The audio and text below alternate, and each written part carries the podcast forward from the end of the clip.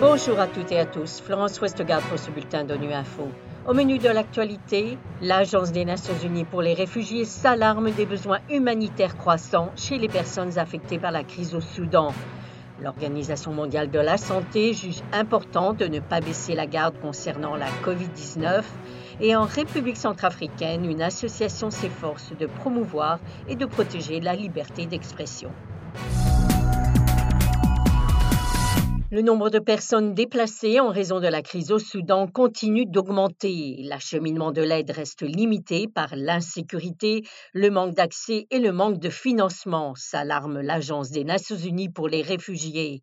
Le Tchad, un des pays d'accueil, est mis à rude épreuve, le flux de déplacés pesant sur les communautés. Pour Raouf Mazou, au commissaire assistant du HCR, il est nécessaire de mobiliser des ressources pour aider les pays voisins du Soudan.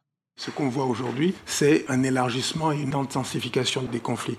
Donc effectivement, les gens qui arrivent maintenant, beaucoup, femmes, enfants, arrivent avec des blessures. Donc c'est très préoccupant et on fait appel à toutes les parties au conflit pour faire en sorte qu'elles préservent les civils. Le Tchad n'est peut-être pas le pays qui pour l'instant a reçu le plus grand nombre de réfugiés, c'est l'Égypte, mais la partie dans laquelle les réfugiés arrivent est une partie qui est particulièrement pauvre et il faut se souvenir du fait que le Tchad avait déjà avant la crise 3 300 000 réfugiés du Soudan. Donc le poids que ça représente sur les communautés est énorme. Ça nécessite de notre part une mobilisation de ressources. Alors quand vous regardez l'appel qu'on a lancé, le pays qui a fait la demande la plus importante, c'est le Tchad. Donc on tient compte du fait que le Tchad a besoin de l'appui de la communauté internationale. On a des indications positives par rapport au financement, mais il faut continuer de faire en sorte qu'on ait tous les financements dont on a besoin.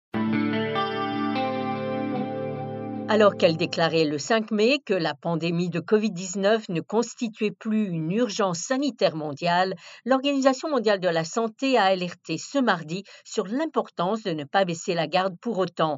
D'après les estimations de la branche européenne de l'OMS, environ 36 millions d'habitants de cette région ont sans doute été touchés par une Covid longue. Jérôme Bernard nous en dit plus.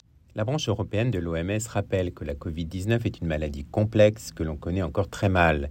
Et pourtant, un Européen sur 30 a souffert d'une Covid longue lors des trois dernières années. Cela veut dire qu'une personne sur 30 a peut-être encore du mal à reprendre une vie normale, qu'une personne sur 30 pourrait souffrir en silence, laissée pour compte, alors que d'autres s'éloignent de la Covid-19, a observé le docteur Hans-Henri Kluge, directeur régional de l'OMS pour l'Europe. Selon le docteur Clouge, sans la mise au point de diagnostic et de traitement complet pour la Covid longue, il sera difficile de vraiment se remettre de la pandémie. L'OMS encourage la poursuite de la recherche et exhorte les personnes éligibles à la vaccination à se faire vacciner. Pour la région européenne de l'OMS, cet été sera le premier depuis plus de trois ans sans la menace imminente de cette maladie. Toutefois, la Covid-19 n'a pas disparu et il ne faut pas baisser la garde. Près de 1000 nouveaux décès dus à la Covid-19 continuent de se produire chaque semaine dans la région il s'agit d'une sous-estimation due à la baisse du nombre de pays qui signalent régulièrement les décès dus à la Covid-19 à l'OMS. La maladie continue d'affecter de manière disproportionnée les plus faibles et les plus vulnérables. En République centrafricaine, protéger l'espace civique contre l'afflux de la désinformation et des messages de haine est au cœur du travail de la CARSA, l'association de soutien au développement dans le pays. Ainsi, elle a organisé récemment à Bangui une campagne d'information et de sensibilisation de 40 jeunes leaders en vue de promouvoir et protéger la liberté d'expression.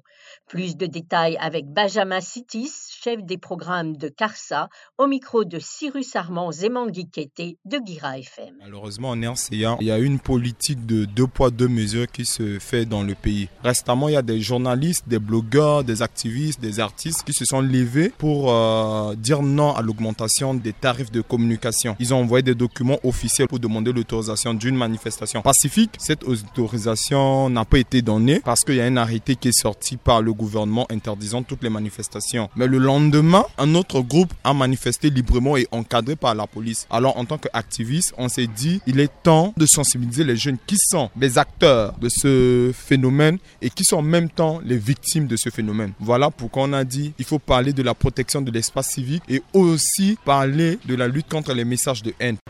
Voilà, fin de ce bulletin de Nu Info. Vous pouvez nous retrouver sur Internet et sur nos comptes médias sociaux, Twitter et Facebook. Merci de votre fidélité et à bientôt.